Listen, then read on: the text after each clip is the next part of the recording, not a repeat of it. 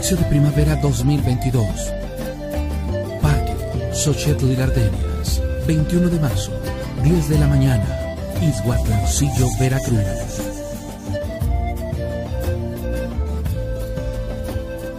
Ven y celebra como nuestros ancestros la llegada de la primavera.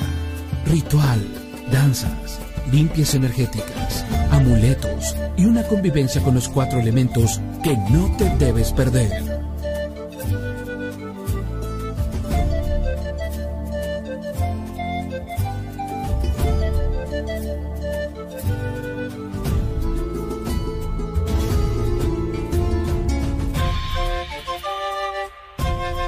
De primavera 2022. Parque Xochitl Gardenias, 21 de marzo, 10 de la mañana, Izhuatlancillo, Veracruz. Japamala, Rosario Budista. Es una sarta de 108 cuentas que le permite al meditador contar con mantras con la mano mientras los recita. Un mantra es una sílaba sagrada milenaria. Su simbolismo también le permite usarlo como objeto ritual y de entrenamiento mental. Todos estos elementos le permiten al practicante acercarse a sus ideales espirituales de una forma muy accesible y poderosa. Conecta el pensamiento usando como medio el verbo al poder de la intención según la necesidad de cada individuo. Japamala, Rosario Budista, busca crear conciencia a través de un hábito de sugestión positiva identifica la necesidad y realiza cambios significativos. Japamala, Rosario Budista, salud, dinero, suerte, protección, amor, sabiduría, creatividad, la constancia y disciplina generan cambios.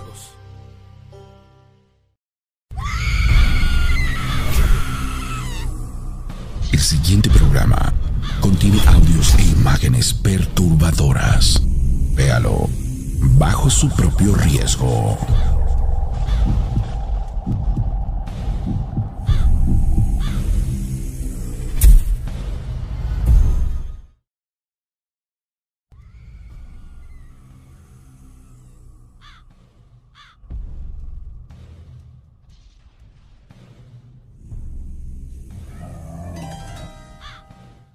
Bueno, señoras y señores, me da mucho gusto poderles saludar en esta noche en donde es fin de semana y aquí anda una mosca y se despertó mi hija.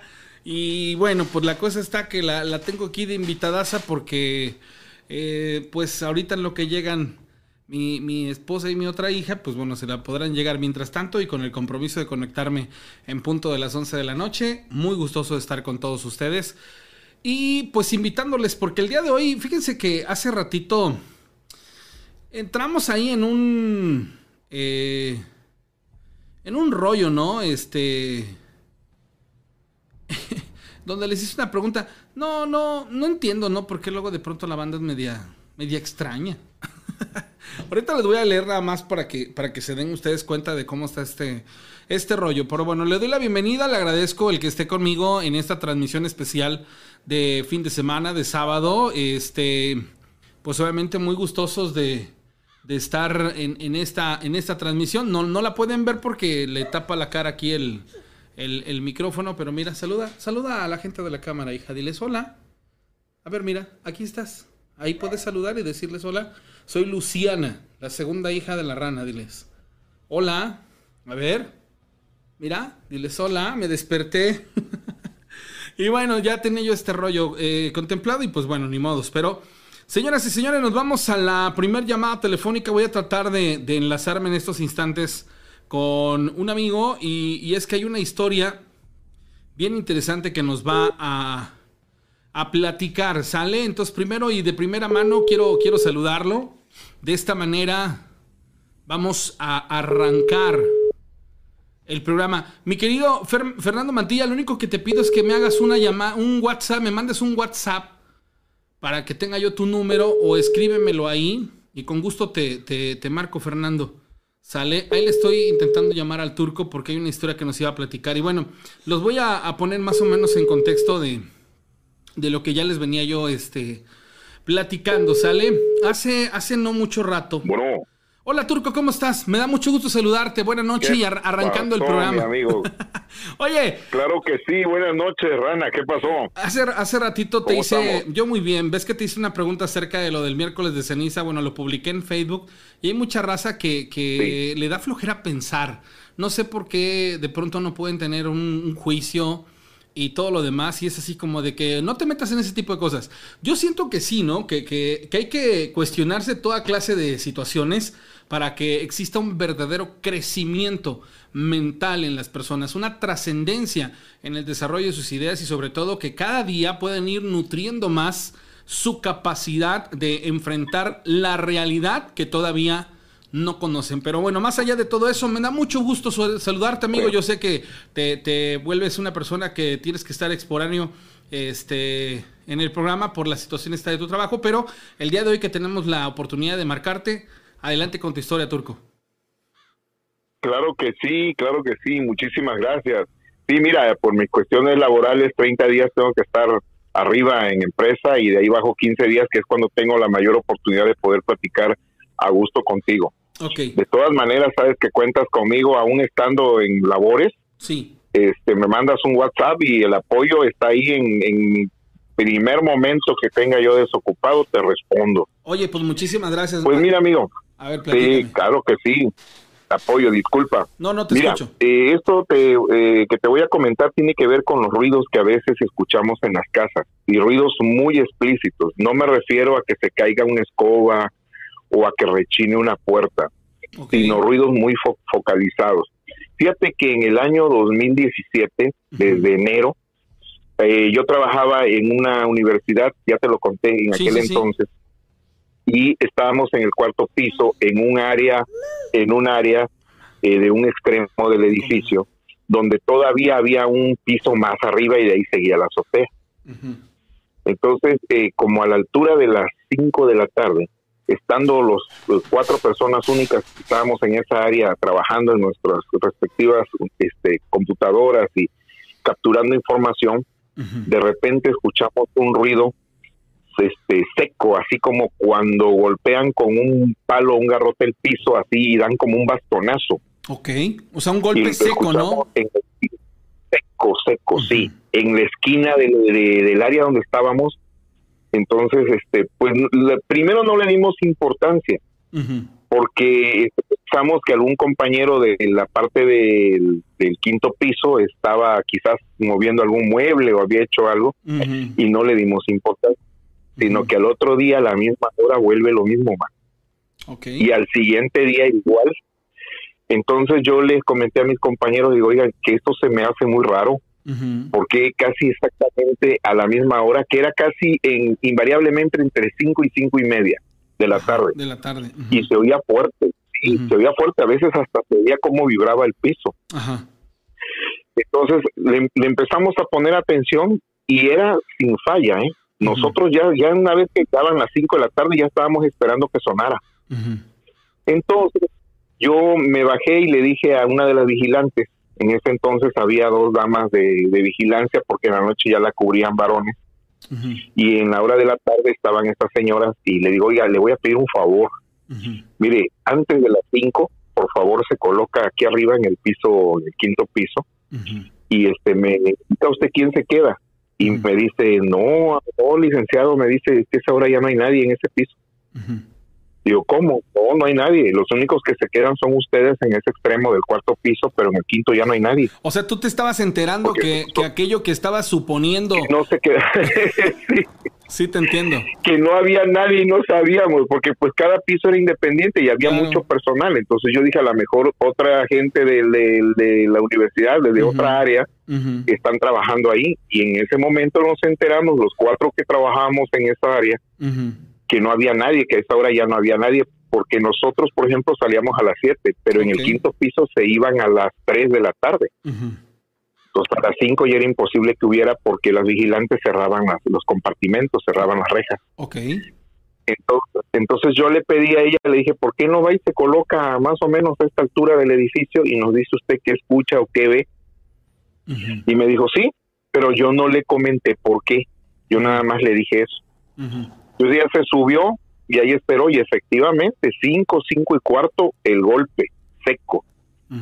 Entonces de ahí subí y le dije, oiga, ¿qué pasó? ¿Hubo algo? No, me dijo, no hubo nada. Lo único que sí le voy a decir, que sentí un aire, me dijo.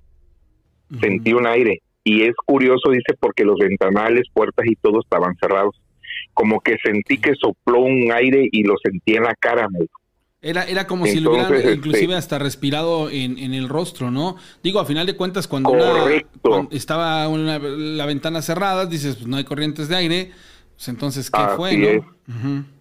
Entonces, este, ya bajó y le digo, mira, vamos a mi oficina y platicamos. Y ya estando ahí le, le expliqué el motivo por el que le había yo pedido que se quedara esa hora ahí. Y ya me dijo ella que lo único que había sentido es que si había un viento, un aire que le pegó en la cara y se le hizo raro porque no había corrientes de aire ya que el edificio estaba cerrado en esa área, ya no había ventanas, puertas ni nada abierto. Pero ella no escuchó el ruido. Lo escuchamos nosotros, pero ella no, ella nada más sintió eso. Eh, pensamos que quizás es alguna ente, alguna presencia y que ella sintió pues esa manifestación a través de ese viento que le pegó en la cara pero el ruido no lo escuchó. El ruido lo escuchamos nosotros inmediatamente a la misma altura, pero en el piso de abajo. Pues mira, no lo vas a creer. Así estuvo enero, febrero, marzo, diario, ¿eh? sin fallar. Es más, hasta le comentamos a otros amigos y ya empezaron a llegar y llegaban a las 5 y ya se sentaban ahí y lo escuchaban. Había una compañera que decía que la estábamos cotorreando, decía, no, eso no es cierto. digo, es cierto, siéntate aquí, le digo, vas, lo vas a escuchar y así sin descaro, era, vaya, no fallaba, no había un día que no se escuchara. Esto fue hasta antes del terremoto del 2017, del 7 de septiembre. Okay, que no sé si recuerdas. sí. Sí, que estuvo fuertísimo. No sé si recuerdas que antes del 19 hubo un terremoto fuerte el día 7 en la noche, a las 11 de la noche más o menos, como a las 11.47 por ahí. Ese temblor le pegó mucho acá a la zona sur, a la zona ísmica, todo eso, Oaxaca, se sintió hasta el puerto de Veracruz, se sintió México y todo. Ese, ese temblor nos pegó muy duro a nosotros. Entonces, este, yo recuerdo que después de ese temblor se dejó de escuchar el ruido. Sin embargo, aquí en, en esa universidad, en ese edificio, se bretaron 30 metros de barda que se tuvieron que derribar por el efecto del temblor. Y, atrás de ahí, de esta, de esta universidad, hay un fraccionamiento, ahí se derrumbaron 13 casas. Órale. Entonces, sí, sí, fue fuerte. Incluso aquí en Cuatro hubo colonias, acá por peloteros, que hubo casas que se hundieron. Entonces sí nos pegó durísimo ese temblor. Quizás no sé si eso, ese ruido ah, era un presagio o algo, porque fíjate que después del 7 de septiembre jamás lo volvimos a escuchar. Como si hubiera sido epicentro el, punto donde ustedes estaban ubicados, o sea, por la extraña razón que sea, digo, quieres verlo con tintes paranormales, está súper loquísimo, pero si le quieres dar una explicación lógica y lo vinculas, dices, pues en una de esas, ¿no? Y la falla eh, pues, pues pudiera ser, que... Digo, que podemos abrir el abanico para... Ajá. Sí, claro, el abanico de posibilidades y de explicaciones es variado y es, vaya, numeroso. O sea, podrían ser tantas cosas, pero se oía tan real. O sea, se oía clarito, como si con un bastón dieran el, el bastonazo en seco y hasta... Como de autoridad, ¿no? Correcto. Precisamente hoy los excompañeros, algunos excompañeros de trabajo nos reunimos para comer juntos hoy, que ya cada quien agarró su destino, agarró su vida, pero nos seguimos frecuentando cada vez que andamos libres y hoy recordamos ese episodio este que nos sucedió, fíjate, y fue tan curioso, tan raro y hasta ahorita no encontramos una explicación certera. Lo que sí nos dimos cuenta que después de ese temblor y de los daños materiales que hubieron ahí y todo, ya no se volvió a escuchar ya no. Lo esperábamos a las 5 el ruido y jamás lo volvimos a escuchar hasta el día en que la universidad cerró y nos liquidaron a todos y adiós, bye bye. Jamás volvimos nosotros a escuchar eso. Sin embargo, fíjate que este fenómeno, ajá, sí, claro, adelante. No, no, no, ¿cómo, cómo, cómo un fenómeno que hasta la fecha puede ser un volado en el aire al tratar de, de darle una explicación, pues, un poco más certera a lo que se puede suponer? Te va a generar hasta el punto en el que estás parado, pues precisamente esa incógnita, ¿no? De, de qué fue, ¿Qué daba un golpe? El golpe Exacto, ¿quién daba ese golpe de autoridad? ¿Venía de adentro hacia afuera? ¿Qué es lo que pasaba? ¿Por qué, por qué era tan puntual? ¿Por qué esa cronología? ¿Por qué esa, esa fuerza? Esa, no sé. Sí, son de esos sucesos que, que te, te erizan no encuentras una explicación certera. ¿eh? Y te erizan los pies, los pelos, porque dices, ay, pues, ¿qué fue lo que pasó? ¿Qué viví? teníamos una compañera que era muy incrédula y yo la invité. Yo le dije, ella ya no vive aquí en México, ya vive fuera del país, en Estados Unidos, pero en aquel entonces eh, vivió aquí porque ella es de acá. Okay.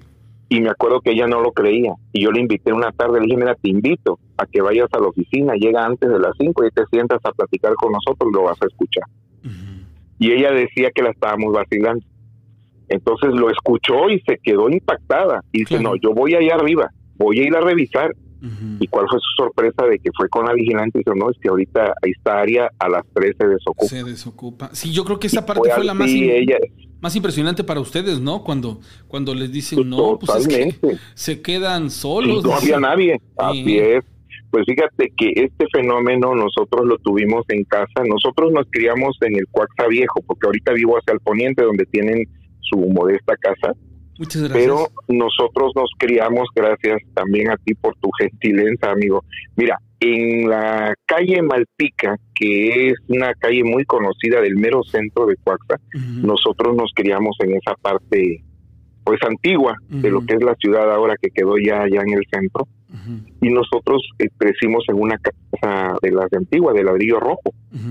Y ahí nosotros escuchamos en nuestra infancia ese fenómeno en, en el techo, se oían canicas, las tradicionales canicas que muchos escuchan y que reportan, así como que rebotan y como que ruedan. Escuchábamos pelotas, escuchábamos eso, ese bastonazo que te estoy platicando, lo escuchamos, escuchábamos pasos. Entonces, mi mamá era creyente de eso porque mi mamá tenía percepciones, mi mamá eh, tuvo esa capacidad de percibir y nunca nos los ocultó. Perdón, mi mamá siempre nos dijo, mire, cuídense de esto, cuídense de esto otro, hagan oración. O sea, mi mamá nunca nos, nos vetó de eso. Como hay otras familias que evitan hablar del tema o de, o de ese tipo de fenómenos, nosotros no. En casa mi mamá siempre nos dijo, hay que cuidarnos de esto y el otro, porque lo escuchábamos clarito, sobre todo en las noches de tormenta o cuando había mucho norte. Se oía clarito cómo rodaban canicas, cómo este, rebotaban pelotas, se oían pasos, se oían ruidos y nosotros subíamos a la, a la, casa de arriba que durante mucho tiempo estuvo deshabitada y nunca encontramos nada. Nunca, nunca. En nosotros que viéramos en el instante eso, no. Que nos, los vecinos nos decían que en ciertas noches veían una silueta de una persona parada en la azotea, sí. Eso sí tuvimos. Nosotros no lo vimos.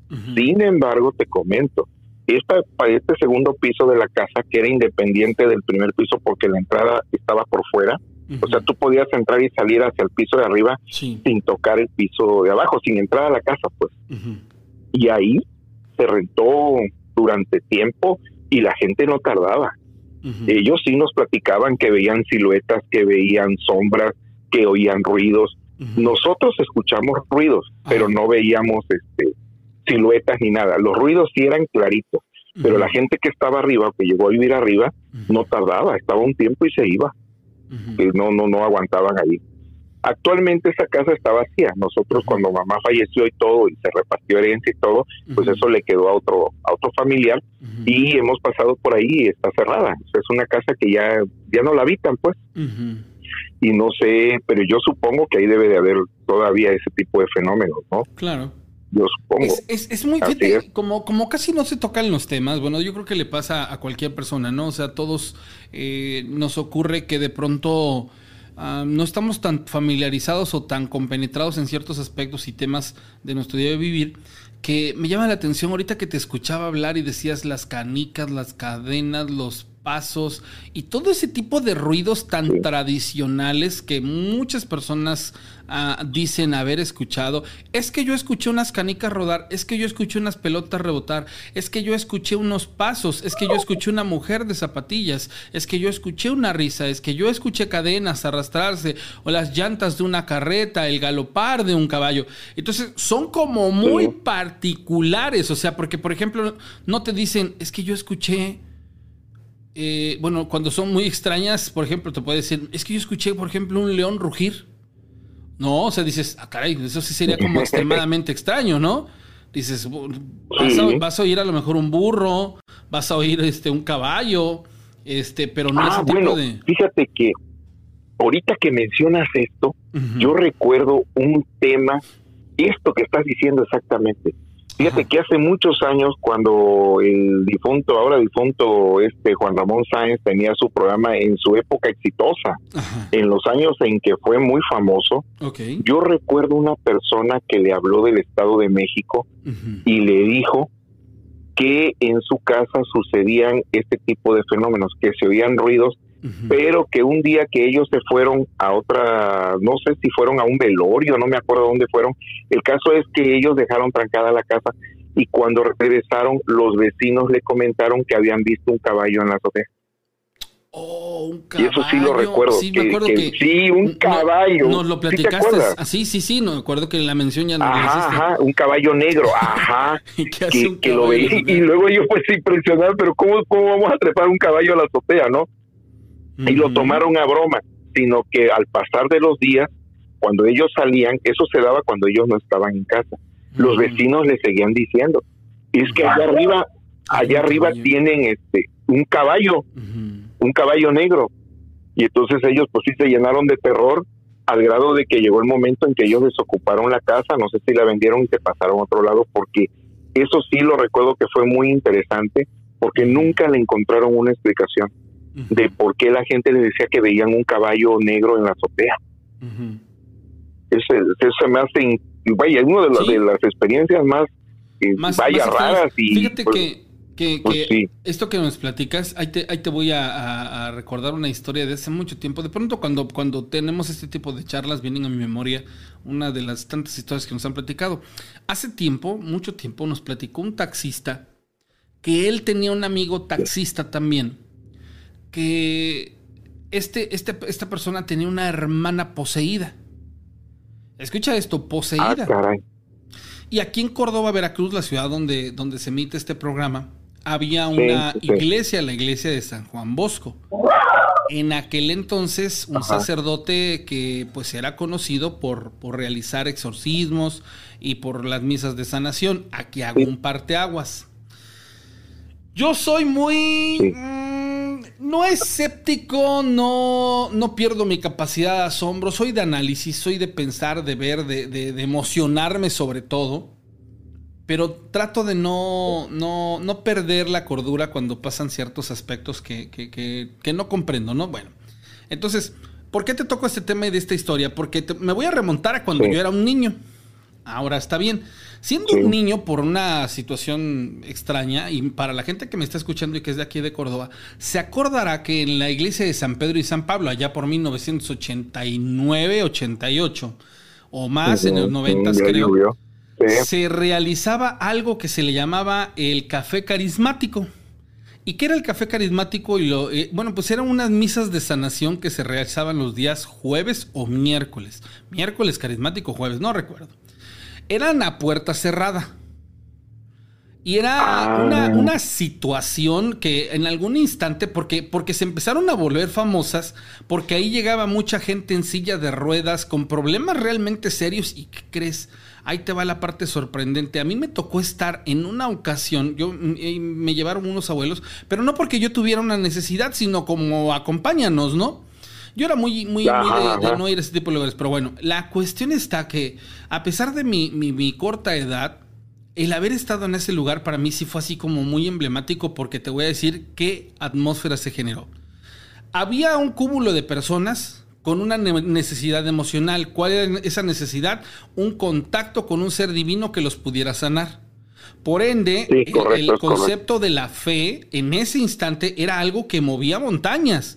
Y si tú hubieras visto en aquel entonces cómo era esa efervescencia del, del rezo, del cántico, que, ya nada más les faltaba, yo según decía, a ver en qué momento se les ponen los ojos blancos, porque sí me voy a espantar, ¿no? Porque se hace como, una conexión muy caneja. Bueno, en esa ocasión me tocó ver un señor de muletas, de muletas, dar pasos sin las muletas. Pero yo siendo un niño me acuerdo de esto y digo, ay, no manches, sí me acuerdo que dejó las muletas, pero siempre me cuestioné, ¿habrá sido verdad? ¿No habrá sido verdad? Etc. Habrá, había sido un montaje, no me Quedé con, me quedé con todo eso hasta la historia de este amigo taxista, porque estamos hablando del mismo padre. Entonces dice, no, dice es que su hermana este, tiene posesión y le digo, ah, ok, dice, es que te voy a platicar. Resulta que la hermana, dice, tiene una posesión, dice, y cuando se pone mal, cuando se conecta con lo que la, la posee, es capaz de brincar del suelo a la azotea de las casas y brincar de azotea a azotea. Y dice que ah, cuando, que cuando esto sucede, tienen que corretearla porque no dura mucho el efecto de la posesión. Está, se agarra, se, entra en trance, brinca dos, tres y cae, cae desvanecida al suelo. Pero que cuando cae desvanecida, y sí, exacto, donde caiga, pero que cuando cae desvanecida, queda rígida como una tabla. O sea, que no, se, no es un cuerpo inerte que puedas mover. No, en un rictus, en, un, rictus, ajá. Entonces este taxista dice que en aquella ah. ocasión fueron a recoger el, cuerpo de la muchachista, estaba así completamente como una tabla y la metieron pero con los pies de fuera del taxi y la llevaron a la iglesia en aquella ocasión. Y en aquella ocasión sí la pudieron exorcizar y, y pues casi casi componer, arreglar, este, solucionar eh, ayudarla, pues. O sea, se la llevaron en ese estado, en, ese, estado. Se en ese estado se la llevaron y la llevaron a la iglesia y pues ahí fue donde se realizó todo eso. Entonces, para mí esa historia fue así como tan significativa porque dije yo, o sea que lo que yo vi en aquella ocasión sí fue real. Pero ahí es en donde entra el, factor este de qué fue lo que, lo que hizo que esta persona sanara ¿Qué, qué, qué hay inmerso en esto? Cuando tú me dices, no, pues es que el, caballo en la azotea y el sonido de, mando de autoridad, yo siento que, que, hay un mundo tan desconocido para nosotros que de pronto termina siendo tan fantástico adentrarte en la búsqueda de encontrarle una razón y un porqué y de cuestionarte hasta los dogmas, que, que me encanta esta parte de darme cuenta que hay un mundo tan desconocido y yo tan ávido de, conocerlo que cuando me van contando sus historias voy armando un rompecabezas enorme que uf, yo sé que me falta muchísimo, pero al igual que tú, Turco, es una situación apasionante. No, totalmente. Y a lo largo de la vida va uno este, cosechando y va uno levantando experiencias tanto propias como de compañeros, conocidos, familiares, que incluso hay gente que te dice, mira, yo no creía, ¿eh? yo no creía en esto, o yo no creo demás, pero a mí me pasó esto, me pasó el otro. Y mira, esto de los ruidos, de lo que estoy hablando ahorita, o de lo que estamos comentando ahorita en, tu programa, yo me he encontrado gente que me dice, mira, es cierto, yo he escuchado cadenas, he escuchado canicas, esas son clásicas, las canicas son clásicas. He escuchado este golpes como con un bastón, he escuchado esto, pero lo evitamos platicar. Mira, yo me he encontrado mucha gente que dice, no, mira, ¿sabes qué? Vamos a cambiar de tema, no me gusta hablar de eso. O sea, hay gente que tiene estas experiencias y mucha más gente de la que nosotros creemos, pero no todos tienen, no digamos el gusto, sino la disponibilidad de poder compartir la experiencia. A veces así con tirabuzón te platican, no, pues mira, me pasó esto y esto y lo otro, pero quizás por cuestiones de trauma personal, por religión. ¿Por qué? Porque, por ejemplo, vamos a suponer, hay gente que por su dogma eh, religioso no comparten la experiencia. Y yo me he topado con eso, porque yo me gusta más la línea cristiana de la oración, la alabanza, y me he encontrado gente que me dice, mira, sí hemos vivido esto, pero por nuestra creencia religiosa no lo compartimos, preferimos no hablar. ¿Por qué? Mira, las iglesias evangélicas o cristianas que le llaman ahora, evitan hablar de los temas porque dicen y tienen la creencia de que llaman el mal. ¿Sí me explico? Sí, sí, sí. O sea, no comparten experiencias de posesiones demoníacas, de espantos, de ruidos, porque es una forma de invocarlos, es una forma de llamarlos. por lo tanto evitan hablar del tema. Es que sabes algo. No estoy completamente, ajá. Eh, ¿Sabes qué pasa? Y lo, Sí, puede ser cierto, lo, ¿eh? lo platicaba yo con Daniel y, y ca- caíamos en cuenta de algo bien cierto. El ser humano habla desde su ignorancia, desde, desde donde tú Sí, eres claro. el, el que ignora el, el tema, el concepto, desde ese punto tú partes, pero no partes a positivo, partes a- al, al, al precipicio porque precisamente pues no tienes ninguna correlación con este, este tipo de situaciones y pues de alguna manera tú te la pasas suponiendo que ese es el peor error del ser humano, señores. Esto aprendan algo, algo interesante de esto que me encantó porque la verdad es una realidad. Vivimos de suponer Sí, cuando no debería Sí. de ser así. sí. Sí, así es. Mira, me decía por ahí un- una persona en la televisión de cierto programa, que no le voy a hacer el comercial, pero lo comentaba. Dice, mire, de los sucesos paranormales, sobre todo en visiones, el 99% pueden ser entre falsas o pueden ser em, de orden de bajo astral, por así decirlo, por decirlo decentemente. ujú. Y el 1% se puede referir a seres de luz, como apariciones de ángeles o cosas por el estilo. Sí. Pero estamos hablando solo del 1% del lado positivo y estamos hablando de esa mayoría o que pueden ser este, falsas alarmas, pueden ser falsos testimonios o pueden ser evidencias de sucesos paranormales del lado oscuro. Sí. Sí, de todas maneras hay gente que lo toma parejo. Yo he escuchado que dice gente, mira, sea de ángeles, sea de demonios y lo demás, yo lo evito. O trato de no escudriñar o trato de no saber, para no meterme en problemas. Y barremos parejo, porque por ejemplo, no, no sé qué tanto se haya dado en tu programa, pero sería bueno también hablar de experiencias paranormales con sucesos de ángeles, por ejemplo, o de aquella gente que sí me ha tocado presenciarlo, que cuando hacen oración llega aquel perfume de rosas, ¿no? Oh, Aquellas sí. esencias tan, no hombre, una cosa maravillosa. esa la lluvia de Y estrellas Casi también, de ¿no? eso no hablamos. Ándale, Sí, ándale. sí. de eso casi no hablamos y sí sucede. ¿Por qué casi no hablamos? Porque por principio de cuentas esos fenómenos son muy raros, son mucho, muy raros, pero Aparte- sí suceden. Aparte de O sea, eso, sí existen. es, es una línea muy delgada y muy sensible el tocar la fe de las personas y eso complica mucho el Sí. tener apertura para esto. No sé, son muchas cosas, amigo Turco, pero te agradezco enormemente Claro haberme sí. recibido esta llamada y en otra Ah, oportunidad No, hombre. En, en estos días antes de irme a mi periodo de, de- de laboral, yo te devuelvo la llamada que tengo otra otra historia por ahí que comentarte y compartir. ¿Te A partir parece? del día lunes nos conectamos hasta a las 10 de la noche, más temprano, ¿sale? A las 10. 10 ah, bueno, ok, perfecto. Entonces ya, ya tengo el dato anotado y un fuerte abrazo, saludos y bendiciones para ti y para todos los radioescuchas. Gracias, Turco. Te agradezco. Un abrazo hasta Coaxacualcos. Ándele. Hasta luego.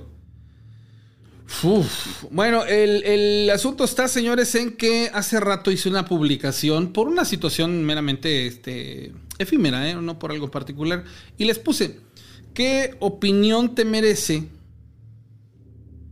el hecho de que la imposición del signo de la cruz en los miércoles de ceniza aplica como un mensaje a interpretarse de la siguiente manera? Te ponemos un tache en señal de repudio al tercer ojo. No sirves más dormido que despierto, temeroso de tus pecados que consciente de tu luz, para que sigas dependiendo de un credo. Dice Marco Aurelio, y esto es una cita, y dice, dice, si todo lo que escuchamos es una opinión, no un hecho, y todo lo que vemos es una perspectiva, no la verdad. Bueno, amigo, ¿cómo estás? ¿Qué hay? ¿Qué hay? Bájale a tu transmisión para que no te vayas a confundir por esto del delay. Eh, ya ya lo dejamos. Ya está. Bueno, tengo la línea telefónica amigo, ¿cómo al, al buen Fer Mantilla. Él es un ávido eh, colaborador ahí del chat de, de YouTube. Y muchas gracias de verdad por estar con nosotros en esta noche. Fer, te escucho. Eh, Estamos, estamos, estamos.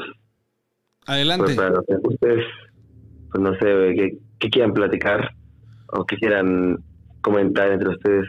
Ok, bueno, es que me, me pusiste ahí, este, márcame. Teníamos ahorita, bueno, no sé si tuviste la publicación y les estaba yo diciendo a las personas que, que hice ahí una, una, una pregunta, ¿no? De qué opinión les merecía el hecho de que el miércoles de ceniza en internet, por ejemplo, esto es a lo mejor una bobada o no, pero precisamente por eso yo eh, les pedía yo su punto de opinión.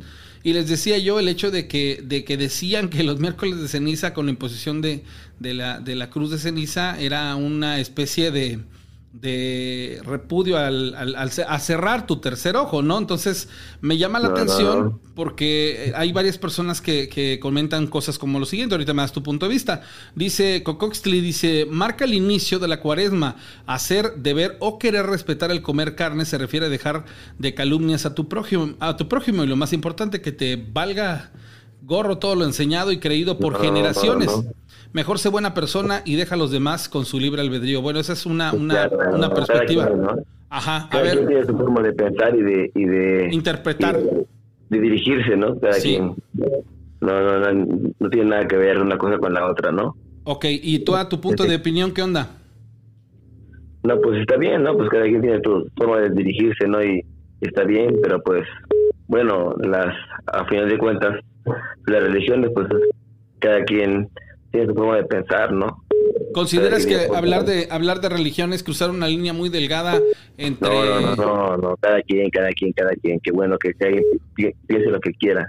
Y qué bueno que tenga, lo bueno de la religión que tenga, todo, el mundo piensa lo que quiere y, y opina lo que le guste. Y que cada quien tenga buena forma de pensar. Es lo bueno, ¿no? Que hay muchas, mucha, hay mucha diversidad, ¿no?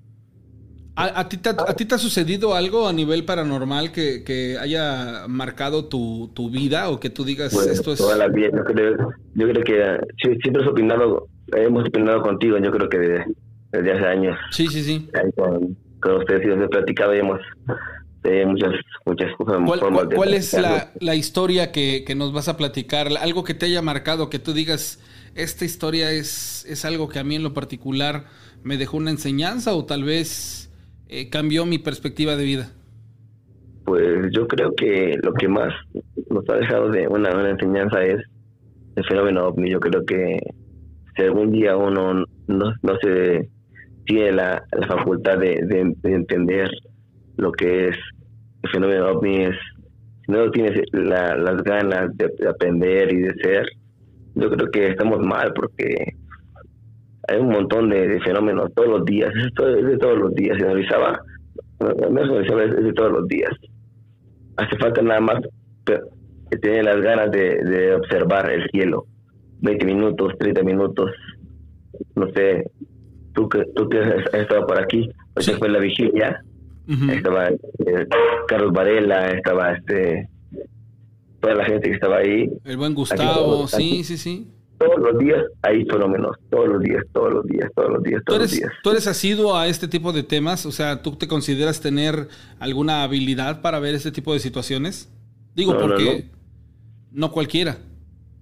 Pues yo creo que habilidad no tengo, pero hay que, hay que observar nada más, hay que, hay que observar un momento. Nadie, nadie tiene la- las ganas de ir y tener un momento, una hora, 20, 25 minutos, 30 minutos de observar nada más. Es eso, es eso. Estar ahí observando un rato, güey. Porque hay un montón, un montón de fenómenos, hay un montón, todos los días, todos los días, todos los días. Sí, Hay que tener mucha paciencia, mucha paciencia para estar ahí. Sí, Mucha paciencia, pero todos los días ahí. son situaciones que sí se dan. Oye, Fer, pues te agradezco mucho ahí el, el- el comentario y cuando gustes está abierta la línea telefónica, yo te puedo marcar sin ningún problema y algo que nos quieras colaborar, bueno, adelante. ¿Sale? Esa de rana, estamos aquí. Estamos. Gracias. Un abrazo, Fer. Fíjate. Hasta luego. Bueno, el, el- el asunto está y les estaba yo platicando acerca de esta situación que les digo que me llamó mucho la atención. Porque les puse, ¿no? Abiertamente sobre esta, esta situación de cuál era su punto de opinión. O sea, no es porque yo me quiera involucrar en ese tipo de temas, ni mucho menos. Digo, le escribí al ingeniero eh, Varela, le escribí al arquivivero, le escribí a Daniel. Y me llamó mucho la atención un post que él hizo en la página de, de La Esencia de tu Cero y tal, ahorita se lo voy a compartir. dos, dos. Oh, se fue a- a- al, al- se fue a- al buzón, pero bueno, si me quieren marcar, línea directa 271-718-4498. Sobre el contexto de, la, de lo que yo les escribí, les digo en internet, dice este día que es para los católicos día de ayuno y abstinencia, igual que el Viernes Santo, se realiza la imposición de la ceniza a los fieles que asisten a misa. Estas cenizas se elaboran a partir de la quema de los ramos del Domingo de Ramos del año anterior y son bendecidas y colocadas sobre la cabeza, frente y mano de los fieles. Aquí, por ejemplo, entra el contexto de que se debe de poner también en frente, manos o mano de los fieles y sobre la cabeza. como signo de la caducidad de la condición humana y como signo penitencial, ya usado desde el Antiguo Testamento y como signo de conversión, que debe ser precisamente la nota dominante durante toda la cuaresma. Me, compartieron por ahí información muy interesante, tiene que ver con, todo lo que es el dogma, todo lo que es este, lo, lo religioso y lo demás. Y termina siendo algo bastante asombroso. Sale, voy a la llamada telefónica. Hola. A ver, me enlazo. Hola, ¿cómo estás? Buenas noches. A ver, no sé si la persona no me logra escuchar. Bueno, ahí estaba ya. Hay, había una persona ahí al fondo. Hola, ¿quién habla? Hola, me llamo Adriana y tengo dos historias, una de ovnis y una paranormal, no sé cuál quieras escuchar. Por favor, cuéntame las dos, Adriana, te escucho atentamente. Mira, esta fue en el 2017, la del ovni. Ajá. Y yo venía, venía yo de la unidad Cafetales, que el camión tiene que pasar por Kimberly. Y hay que pasar un pedacito de, pista, sobre la pista, en un puente. No sé si, lo ubicas. Más o menos, más o menos. Más o menos. Y entonces se ven unos cerros al fondo, unos cerros que dan para para lo que es la barranca de ahí de los 500 escalones. Ok. Y ahí arriba en forma de rombo, era un rombo tridimensional color verde iridiscente, un, o sea, un objeto así metálico, gigantesco, no sé, más grande que la torre de 10.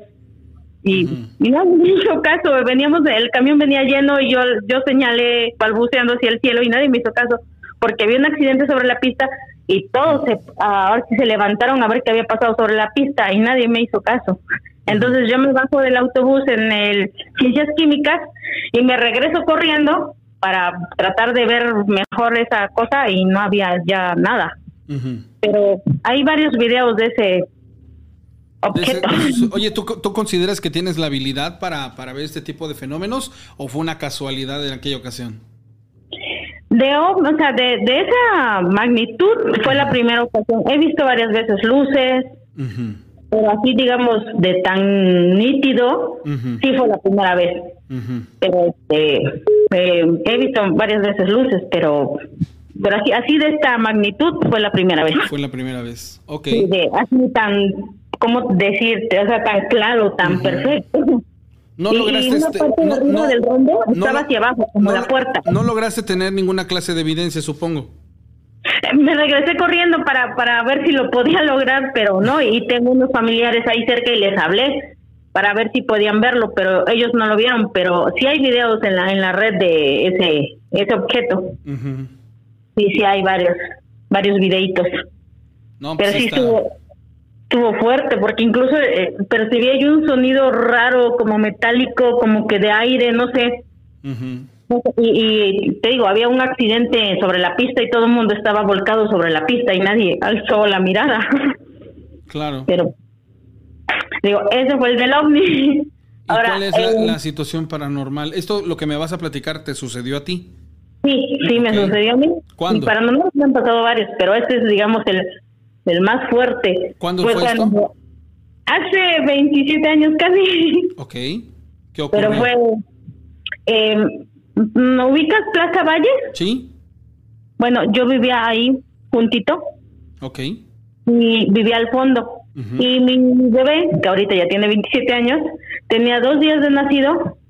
Cuando en nuestra casita yo, yo vivía, mi cama estaba al fondo. Primero estaba mi mamá, su camita de mi mamá, luego nuestra salita con la, el comedor y al fondo mis hermanos y yo. Yo ya con mi bebé. Entonces yo empecé, mi, mi, hijo se empezó a mover mucho, o sea, imagínate un bebé de dos meses de nacido, cómo se va a menear. Pero se meneaba mucho y yo me quería despertar y no podía yo despertarme.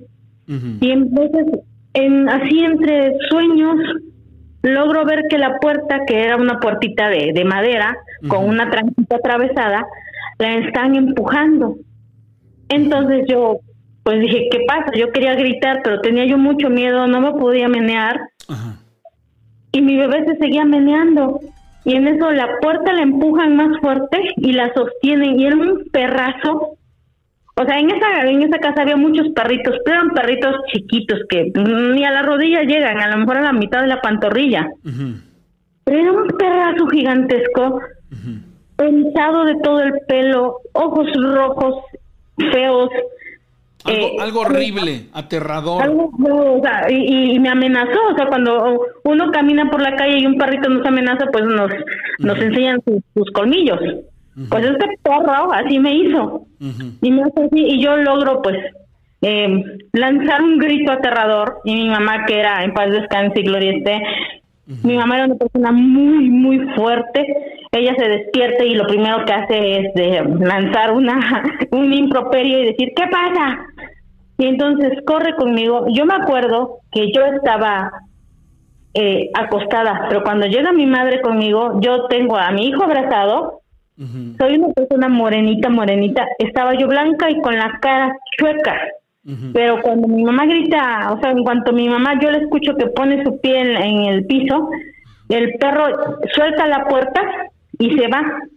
Y, lanza un último gruñido así feo, como de, de, que te salvaste o algo así. Y mi mamá llega conmigo y él, él ya dice que yo tenía al bebé, a mi hijo abrazado en brazos y yo con la cara chueca y pálida, o sea, soy una persona morenita. Yo no recuerdo que lo haya yo abrazado, pero pero pues eso pasó y, supuestamente que pues que era un nahual, no sé, sinceramente, aún sigo sin hallarle una explicación, pero esa vez los, los, elementos necesarios para, para suponer esto están el niño o el bebé, el tipo de lugar y las circunstancias las idóneas. O sea, desde un nahual una bruja, cualquiera de las dos pudo haber sido, ¿eh? No, y ahí mismo, en donde a mí me pasó el nahual, al frente, a un niñito, una vecina, yo no lo vi, yo no lo escuché de primera mano, pero estuvo mucho el run run de que a un niñito de la entrada, igual una bruja se lo quería llevar. Este, y cuando, cuando dices se lo quería, cuando dices se lo quería llevar, eh, ¿esto es en medida de qué? ¿Qué hizo o por qué decían que se lo quería llevar? Porque el niñito este, alcanzó igual a gritar. Oh, y dijo, el humito, las palabras que el niño dijo eran el humito, el humito, el humito, me mordió el humito. Oh, me mordió. ¿Y, y él tenía que una mordida? Este... Tenía una en su frentecita, como una mordida de...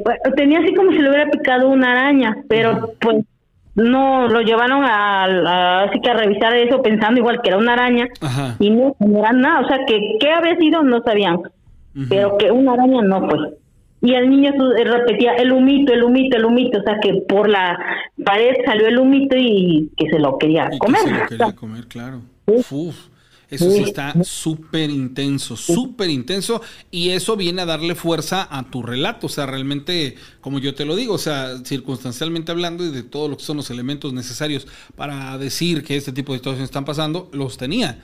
Y pasaban, estaban ahí. No, bueno, mientras que no pasó a mayores y que no hubo una trascendencia en este tipo de, de, de situaciones, ¿no? Por, sobre todo porque yo no entiendo por qué este tipo de, cosas se van con los bebés. O sea, yo entiendo y pienso yo que ellos tendrían que tener por añadidura una, una defensa universal y me refiero por algo eh, de añadidura por una especie de nacer bendecidos. O sea, que los bebés no debieran de ser intocables. ¿No? Pero sin embargo, sí, sí los toca este tipo de, de, de, cosas. Sí, exacto, es muy interesante. Muy, muy interesante ya cuando mi hijo tiene 15 años, a donde nos fuimos a vivir, que es igual frente a otro cerrito, pero ahora del lado de Valle Dorado, igual yo este, estoy dormida, él, está durmiendo ahora sí que conmigo, y yo no, la vi, este, no la vi como decirte como el perro, que el perro sí me acuerdo que, que tenía los ojos abiertos, que tenía yo mucho miedo. Pues era yo mamá primeriza y lo que usted quiera, pero ahorita ya era yo mayor, ya mi, mi madre acababa de fallecer, entonces había muchas cosas, muchos sentimientos, y entonces yo empiezo a percibir, a sentir algo, que algo andaba acá, y, se veía el bulto como de un dragón, pero en realidad no sé qué era, o sea, era como como un dragón porque sí le sí le alcanzaba a percibirla o darle la forma de las alas y así como que onduleante, no sé, como un dragón chino, pero en realidad no sé. Dice, dice, ajá. Entonces yo tenía tan, dije, no, o sea, dije, no, ya te, o sea, yo dije, ya te llevaste a mi mamá, no, a- con mi hijo no vas a poder, o sea, a mi Claro. hijo no me lo quita. ¿Sabes Sí, algo? El, poco. el- el lugar del que tú me hablas, curiosamente, no sé si exactamente ese cerro que está atrás de Plaza Valle es el que se ve cuando estamos en el mirador, porque hay un cerro del que hablan que tiene una cueva, que tiene una cueva de en donde ahí, bueno, nos decía el Inge Varela que en ese lugar hay una cueva en donde hay una especie de portal para viajeros en el tiempo.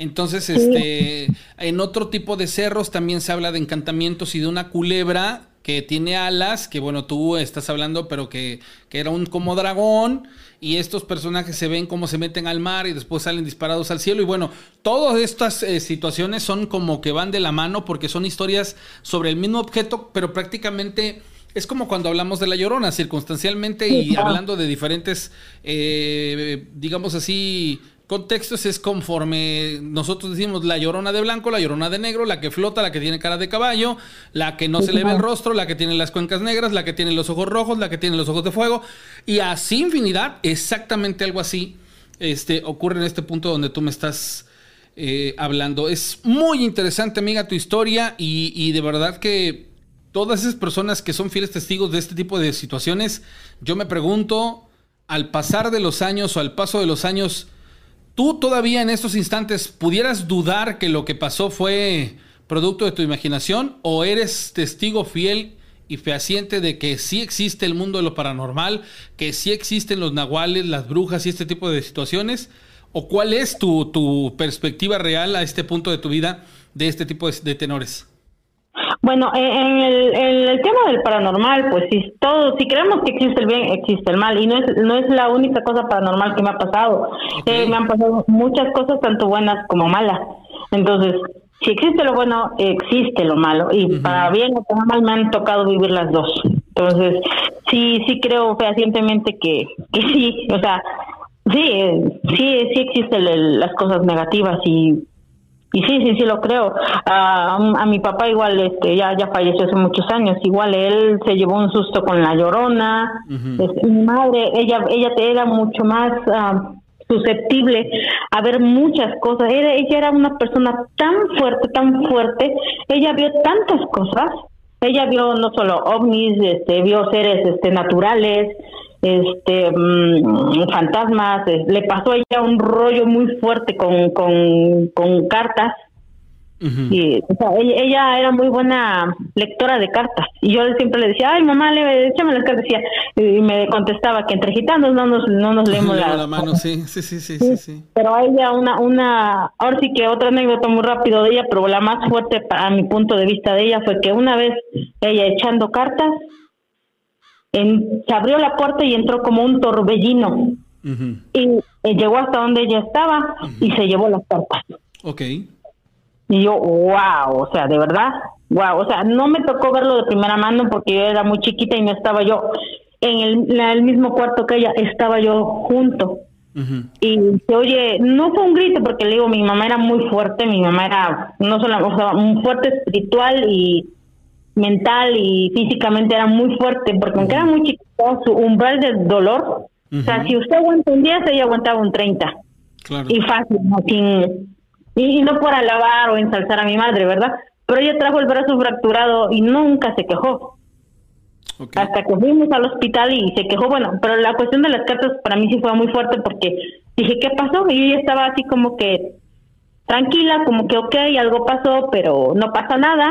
Y su amiga es así, estaba en shock. Y yo dije, ¿y las cartas? Y la puerta de verdad estaba abierta. Eh, había un, un tiradero fuerte de, o sea, de que sí entró como que el aire, como aquí los airazos que tenemos acá en Orizaba, así se veía, pero no era época de aire. Y yo así de, ¿eh? Y yo dije, ¿qué pasó? Dice, no, pues mi mamá decía, no pasa nada, tranquila, tú vete a dormir. No, es más, ¿quién te llamó? Vete para tu cama. Y, pero sí, esa vez que fue muy fuerte, o sea, para mí esto fue algo de lo más fuerte que le pasó a mi madre. Claro. Oye, Entonces, pues, no sé. pues está, está, está como que en la línea de lo que tú experimentaste, pues el hecho de que no es que tengas un don, sino que tienes un acercamiento a este tipo de situaciones, pues Claro. por alguna cuestión a lo mejor energética, pero es, es muy interesante que, bueno, gracias a Dios nunca ha pasado a mayores el, el, hecho de que tú tengas este tipo de contactos o este tipo de situaciones que se presentan en tu vida. Amiga, gracias por compartirnos estas historias. Te mando un abrazo enorme hasta Orizaba. Sí, claro, hasta luego. Gracias, amiga, te agradezco mucho. No, pues es que sí, son, son cosas uf, sumamente eh, interesantes. Me, me, llama mucho la atención. Saludos a Borges, el cruel, a Mayra Velázquez, a Gladiador, a Rosy, a Isa, a todos los conectados, a María del Carmen, a Maribel, Mari, Mari, Ma, Maribel ok, a Fede Sandoval, Ángel Aquino, a JR Arevalo, a José Luis Romero, a Gerardo Arámbula, sobre la publicación del Face. Es muy cierto de que cuando estás en casa ya no salgas. Yo tuve un accidente, me sacaron para llevar a un amigo a ver a la novia. A mi amigo no le pasó nada y a mí sí. Sí, o sea, eso también está interesante. A ver, si pueden ustedes responder. Este en lo que les voy publicando en el Facebook. Sale, voy a ir a, la, a, un pequeño corte de regreso y les comparto ahí ya. El próximo lunes nos vamos a lo del equinoccio. La parte del Japamala, bueno, pues todavía me quedan unos, uno, uno, como cinco juegos de, de Japamala para que las personas que me han dicho que tienen interés, pues ya prácticamente me puedan este, decir qué onda. Y este es una actividad que les va a gustar, las personas que se quieren involucrar en ello les va a llamar mucho la atención y la idea de programarse mentalmente a positivo tiene buenos efectos. Viva la experiencia, la verdad es que siempre les he, de decir eso, viva la experiencia y ya después, como dice el chiste, después ya usted me dice. Pero bueno, mientras tanto, no se mueva en rezo. Japamala, Rosario Budista. Es una sarta de 108 cuentas que le permite al meditador contar con mantras con la mano mientras los recita. Un mantra es una sílaba sagrada milenaria. Su simbolismo también le permite usarlo como objeto ritual y de entrenamiento mental. Todos estos elementos le permiten al practicante acercarse a sus ideales espirituales de una forma muy accesible y poderosa. Conecta el pensamiento usando como medio el verbo al poder de la intención según la necesidad de cada individuo. Japamala, Rosario Budista busca crear conciencia a través de un hábito de sugestión positiva. Identifica la necesidad y realiza cambios significativos. Japamala, Rosario Budista, salud, dinero, suerte, protección, amor, sabiduría, creatividad, la constancia y disciplina generan cambios.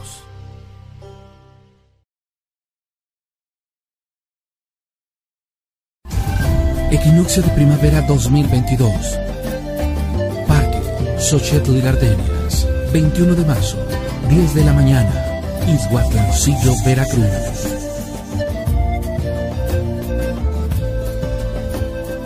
Ven y celebra como nuestros ancestros la llegada de la primavera. Ritual, danzas, limpias energéticas, amuletos y una convivencia con los cuatro elementos que no te debes perder.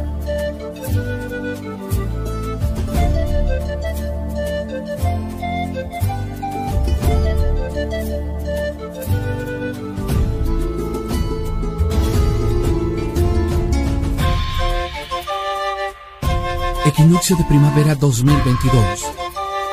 Parque Xochitl Gardenias, 21 de marzo, 10 de la mañana, Izhuatlancillo, Veracruz.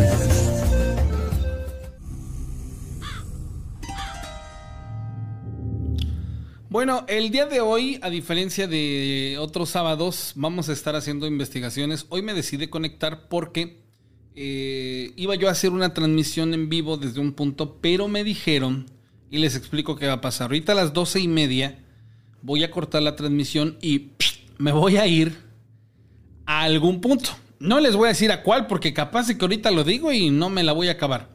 Voy a un lugar donde me hicieron la invitación y hasta donde tengo entendido nos vamos a meter sin permiso.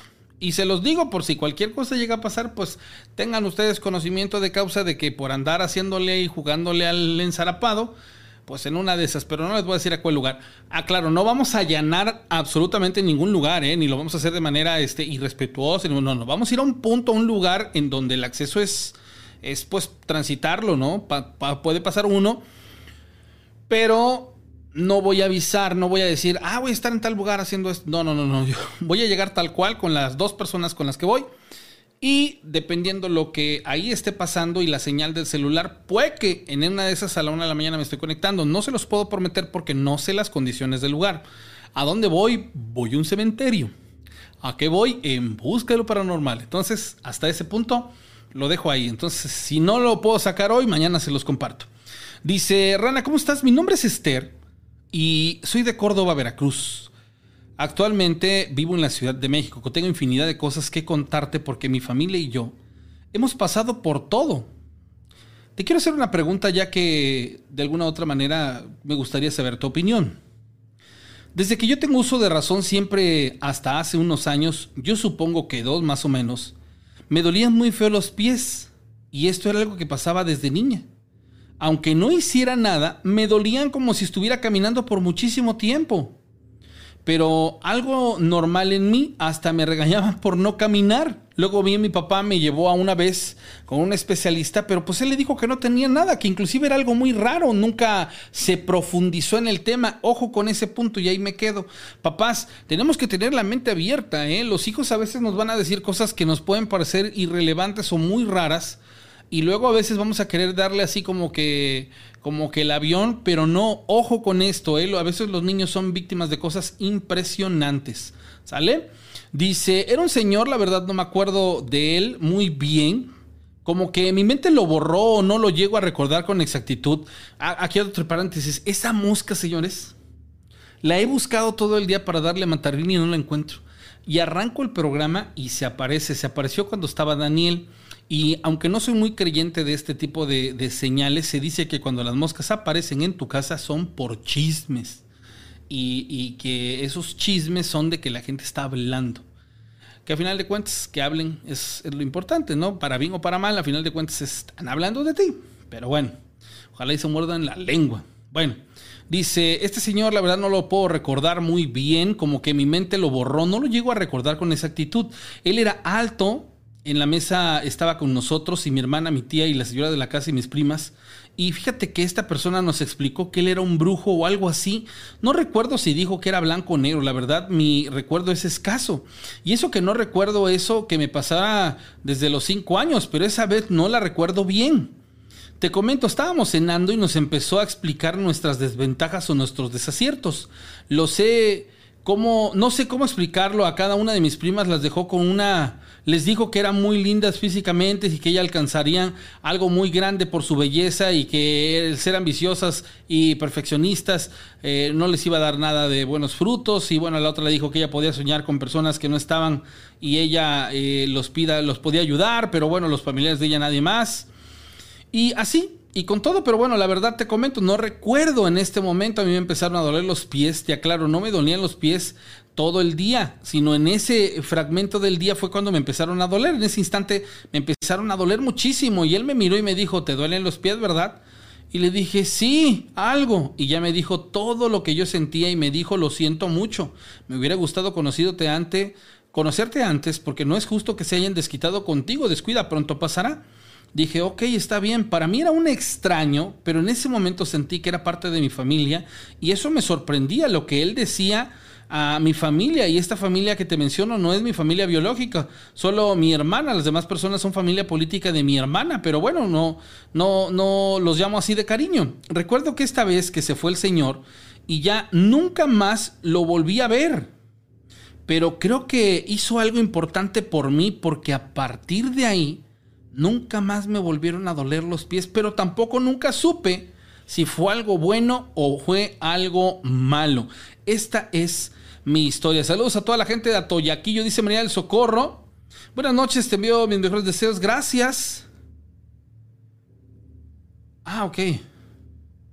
Ahorita le, contesto, sale, deme, usted un segundito. Tengo una llamada telefónica, voy a regresar la llamada. Espero que la persona que me hizo la llamada me pueda contestar y nos cuente, nos platique, nos diga acerca de, sus historias. 271-718-4498 es el número telefónico para que usted se comunique conmigo, línea directa. Si usted marca y está ocupada la línea, no se preocupe, yo le regreso la llamada en cuanto termine eh, la persona que está charlando con nosotros. Sale, hola, ¿quién habla? Bueno. Hola. Este tipo de sonidos a veces sí me, me se me hacen como tétricos. Hola. Bueno. Dice, bueno, y ya y yéndonos a otros tenores con respecto a la publicación que hice acerca de lo de la señal de la cruz, dice la clarividencia de los profetas y el, el la clarividencia de los profetas que produce el órgano pineal. Bueno, muchas de las prácticas y tradiciones antiguas, incluido el cristianismo, han contado con sus propios clarividentes y profetas, de quienes se ha dicho que tenían un tercer ojo. En la filosofía hindú y su literatura eh, védica, ese tercer ojo es el sexto chakra. Este permitía, según se creía, la observación de la propia vida espiritual. Ahora sabemos que la glándula pineal libera la molécula espiritual como parte de un mecanismo que parece ser in inmunoregulatorio. Esta sustancia ingerida en grandes cantidades a través, por ejemplo, del té de ayahuasca puede ser un potente psicodélico, pero el cerebro es incapaz de generar suficiente como para liberar una experiencia psicodélica. Ok, ya entiendo, entiendo esta, esta, esta similitud, pues, de ahí de las cosas que, que platican. Dice, tengo una historia, es breve, pero fue algo extraña y es curiosa. En el mes de febrero, justamente el día 14, el Día de los Enamorados a las 5 de la tarde, una prima mía viene a mi negocio a preguntar si mi mamá le había hablado, porque mi prima, que es vecina nuestra, pero que vive atrás, escuchó que mi mamá le gritaba en el cafetal que tenemos atrás de nuestro terreno y le gritaba por su nombre. Por eso ella vino a mi negocio a comentar, pero me extrañó porque mi mamá nunca fue al cafetal ese día y se encontraba bañando en ese momento cuando mi prima fue a buscarnos. Yo esperé a que mi madre terminara de bañarse y cambiarse y le hice saber lo que pasó, pero después fuera con mi prima para saber mejor qué había pasado. Fue curioso, esto ocurrió en el camino Unión en Fortín y te quiero comentar que cuando ocurrió esto me acordé que los nahuales pueden hacerse pasar por personas, por lo que he escuchado sobre las habilidades de estas personas. Ah, miren, dato interesante que el nahual puede absorber, digámoslo así, la personalidad entonces de alguien más para poder encandilar a alguien al quien se lo quieran pues no sé, eh, llevar o algo por el estilo, perder, ¿no? Ese tipo de habilidades de pronto terminan siendo eh, sumamente interesantes. Llamada telefónica 271-718-4498, el momento para que usted marque y me cuente su historia. Saludos a todos los que están viéndolo en vivo y bueno, saludos a Rian Córdoba. ¿Cómo está Rian Córdoba? Me da mucho gusto saludarte. A Nancy, a María Rosas. Yo sabía porque te llegará dinero por el trabajo, no entiendo esa parte. Chavosaurio, María Rosas, a Carloncho, Reina Molina, a Dan Espinosa. ¿Cómo estás, Dan? Al Capone Pacheco, hermano, ¿cómo estás? Saludos y bendiciones allá en North California. A Nancy G, a JR Arevalo, a Isa, a José Roberto Garcilaso. A ver si me platicas un poco más del tipo de cosas que, pasan en la casa de, del tío del Scooby, si eres tan amable. Sandra Ramírez, a Ruth Álvarez. Hola Ruth, ¿cómo estás? Mucho gusto saludarte. José Luis Romero Méndez. Y no entramos porque según, ok, esta es una historia. Marco Antonio López Cano, hola Rana, saludos, ¿cómo están? a Gerardo Arámbula, Marco Antonio López, Sandra Ramírez, Ángel Aquino, a J. a Maribel y Rolly, Ángel Aquino, ya lo he saludado. Bueno, ahí está parte de los mensajes. Sale y es importante que usted, si me quiere mandar un WhatsApp o si me quiere compartir un audio. Saludos al, buen Javier Amaya López. ¿Cómo estás, amigo? Tiempo de no, no verte conectado. Me da mucho gusto poderte saludar y que estés muy bien. El buen Joy, si estoy en lo correcto. Javier Amaya López. Sí, ¿verdad? No me estoy equivocando. Saludos a Jadiel Correa, a Estrellita Ramos Irivas, a Ensi, allá en la Ciudad de México. ¿Cómo estás? Martín Panamá, que también está viendo el video. Jorge González, a Mari Sánchez, a Sonia Yasmín, a Jorge Luis León. Órale, ¿cómo estás, mi hermano? Te mando un saludo a Jadiel Correa, Mayra Cobos, a Ramírez Angie a Moni Bernabé, a Héctor Morales. Dice un dicho que el día que dejen de hablar de uno es porque ya no estamos en este mundo. Uy, eso sí sería muy, muy impresionante. Pero bueno, saludos a todos los que están conectados. Darío Hernández desde Santa Leticia, todos los que están conectados, me da mucho gusto poderlos saludar.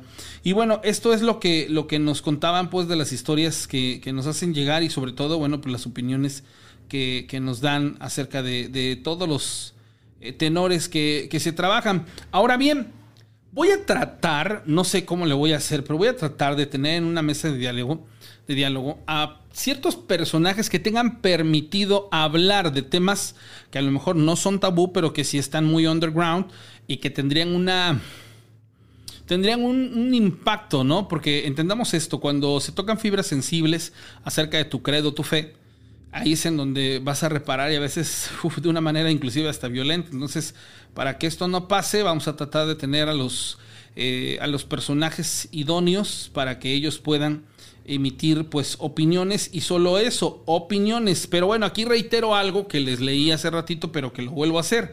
Decía Martín, Mar, decía Marco Aurelio, todo lo que escuchamos es una opinión, no un hecho basado obviamente en que pues todos tenemos dentro, dentro de nuestra individualidad la, la, opinión o en este caso la habilidad, inclusive la permisibilidad de parte de los demás y la tolerancia que debería de existir de expresarnos.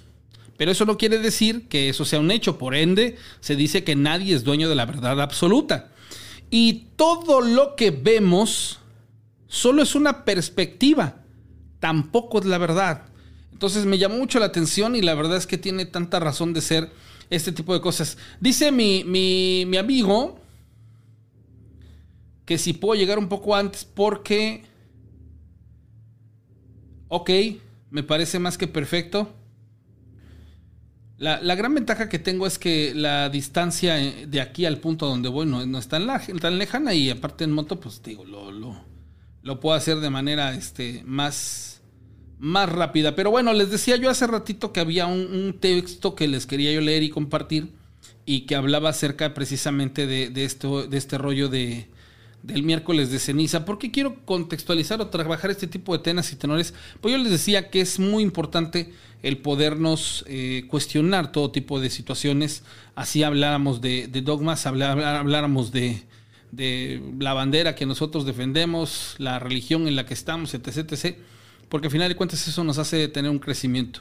El, miércoles de ceniza dice, seguramente tu teléfono móvil a estas alturas se ha inundado con imágenes como las que han ocupado para precisamente la publicación de la, de la cual estoy leyendo. Y sin duda es debido a la celebración litúrgica móvil que comienza, digo móvil, debido a que cada año se efectúa en fechas diferentes y esta puede pertenecer o acontecer entre el 4 de febrero y el 10 de marzo, dependiendo del computus. El computus es el cálculo de la fecha de Pascua, así que prácticamente el miércoles de ceniza es el primer día de Cuaresma, un día de ayuno, oración y es muy famoso por la imposición de ceniza sobre la frente. Definitivamente, esto se presta para comentarios con bases nada confiables debido a que se basan en lo que la gente piensa. Y lo que algunos alborotadores hacen con tal de tener la atención y de llevar la contra a una de las religiones con mayor fuerza culpándoles de, culpándoles de que ellos sellan y limitan los dones y habilidades que la gente posee. Y en realidad es que a quienes ellos desean limitar lo hacen de formas diferentes y muy directas.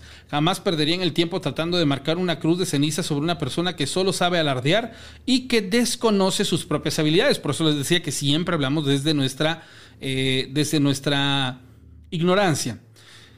El ritual católico es uno de los más importantes para los que siguen esta religión y ya va más allá del simple sellar habilidades en las personas. Ellos nunca celebran Pascua el mismo día del año y tienen el cuidado de jamás coincidir con la celebración de Pascua judía.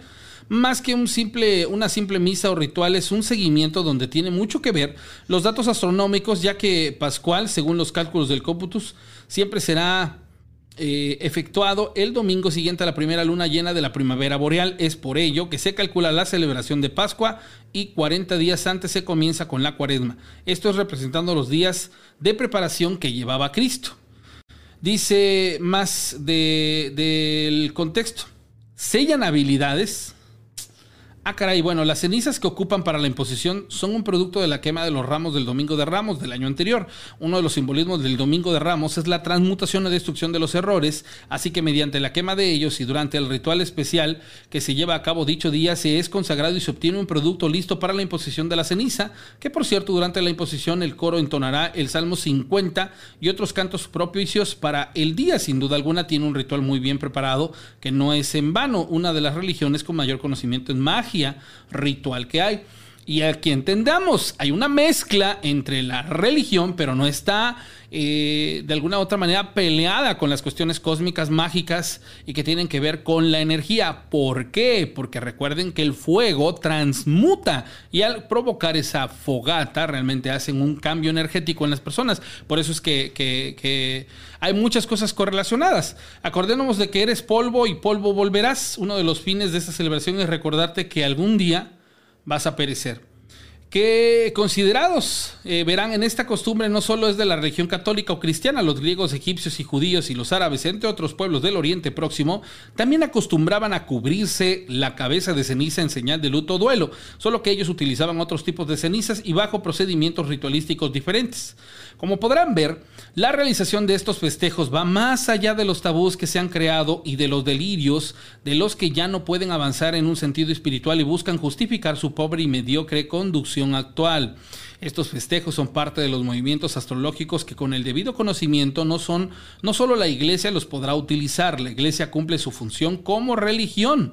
La espiritualidad supuestamente trata de navegar libre. Si tú te consideras espiritual y utilizas el miedo y la confusión como medio de control, no haces otra cosa más que imitar lo que según tú no quieres ser. Si tu verdad es que una religión limita tu despertar, entonces ni siquiera has comprendido lo que es despertar. Aquí hago una acotación. Nosotros siempre o normalmente, siempre, eh, juzgamos al dogma, religión o escuela basado en, digamos así como quien dice el contexto, ¿no? De cada quien habla de cómo le fue en la feria, pero lo que nunca hemos hecho es detenernos, recular y pensar, bueno, a ver, yo estoy juzgando al concepto por quién, por las personas que lo dirigen. Esto es como los mismos políticos, o sea, hay políticos buenos, hay políticos malos, hay gente que practica la religión de manera positiva y lógica y cuerda, y hay quienes la ocupan para un beneplácito y por supuesto que tergiversan todas las cosas a un punto en el que ya no se, ya no son eh, lógicas ni buenas ni sanas. En las religiones existen personas con grandes habilidades y dones, sin embargo la diferencia entre ellos y nosotros es que nosotros preferimos hacer uso de ellos y ayudar y ellos solo obedecen órdenes de superiores. Ya hay demasiado caos, demasiada confusión como para seguir dando pie a ello. Las personas por su libre albedrío eligen dónde estar y a quién seguir hoy en estos tiempos. Y respetar esa felicidad es algo simple y sencillamente esencial. Cuando ya no se encuentren felices ni conformes, entonces ellos se se moverán y buscarán en verdad diferentes para seguir y quizás algún día solo sigan su propia verdad. Eso es lo idóneo. Yo lo único que les puedo corroborar y decir es que, señores, es, es cierto, si algún día ustedes quieren emerger o quieren ustedes eh, salir de, de donde ustedes siempre han creído que, están parados, tienen que cuestionarse toda clase de situaciones a su alrededor, inclusive hasta las religiosas. Se van a perder, y con perder me refiero a que van a sentir una desorientación y una falta de, de, de, una, de un guía espiritual que hasta que no hagan clic con algo o que conecten con algo no van a tener una especie de paz interior. ¿Por qué? Porque se van a sentir perdidos, como que están así en un espacio flotando y dices hacia dónde voy y no, no vas a encontrar una respuesta. Y, tristemente, al final de todo esto, lo que te puedo decir es que te va a pasar que vas a sentir un vacío porque no vas a encontrar una respuesta tan positiva o tan, digamos así, proyectada como para que digas, ah, qué fregón, ¿no? O sea, sí cierto, tengo una misión súper importante, ¿no? A veces son súper simples y ese tipo de cosas vienen a complicar mucho, pero es bueno y sano cuestionarse las cosas porque siempre hay un crecimiento. Dice, hola, buenas noches, soy de Coscomatepec y devoto de la Santa Muerte y hace poco me regalaron dos troll. Ese mismo día los bauticé Ross y a Yagi. Más o menos a los 15 días de estar en mi casa en un día cualquiera, todos salimos de casa, mis padres a su trabajo y mi hermana y sus hijos estaban en el parque y yo los encontré ahí. Pasaron 20 minutos y habíamos salido de la casa y mi otro hermano que llega del trabajo a casa a comer me marca y me dice, vénganse porque entraron a la casa a robar. Tomamos un taxi, cuando llegamos encontramos los cuartos hechos un desastre, la ropa tirada y las camas descendidas. Pensamos que habían entrado a robar, pero pues es que era prácticamente imposible, pues la casa tiene una barda de lado a lado. Checamos toda la casa y no faltaba nada y revisamos puertas y todo cerrado. Más tarde llegó mi mamá y le contamos. Ella se dirigió a su cuarto revisó una cajita donde tiene sus ahorros y tenía candado. Ella dijo, no, gracias a Dios mi dinero sí está.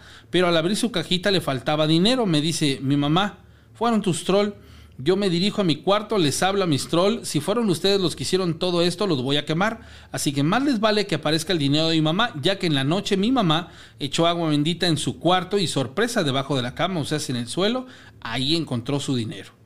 No sé si realmente sí fueron Mistrol u otro ente.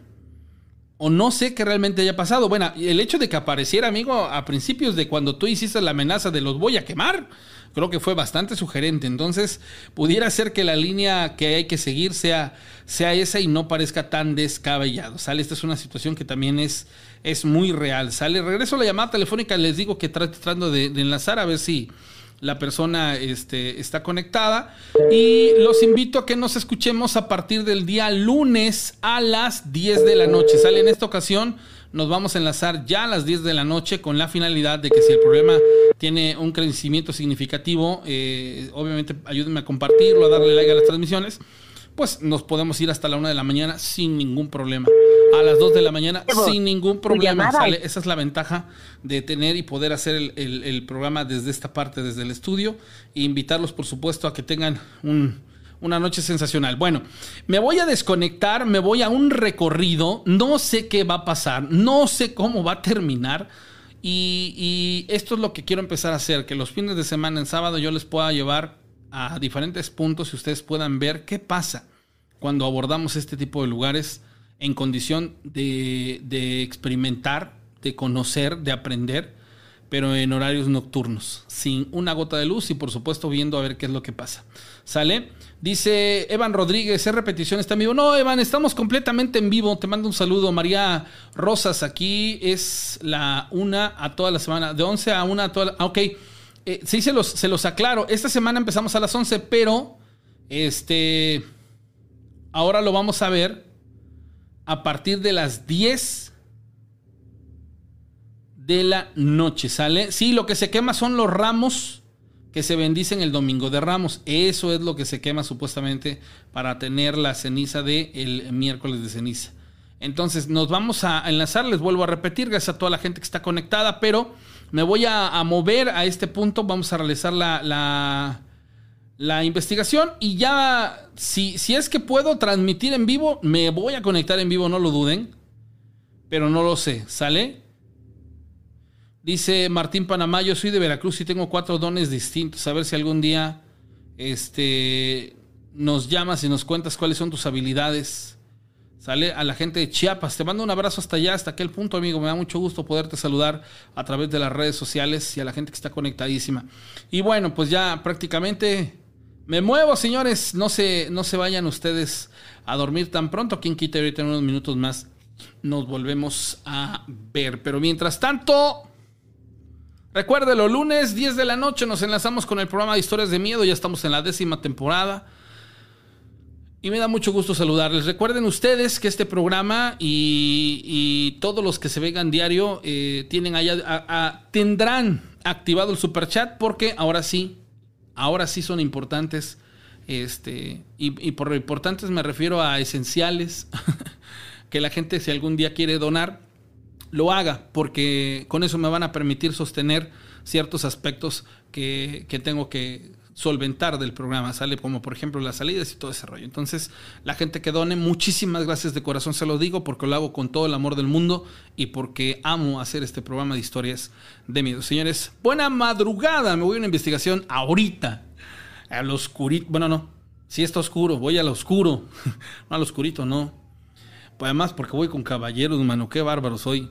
Vamos a ver cómo nos va, ¿sale? Adiós. Llegamos al final de esta emisión. Y si eres víctima de algún caso paranormal, esperamos tu llamada en la siguiente emisión. Cuéntanos tu historia en la décima temporada de Historias de Miedo.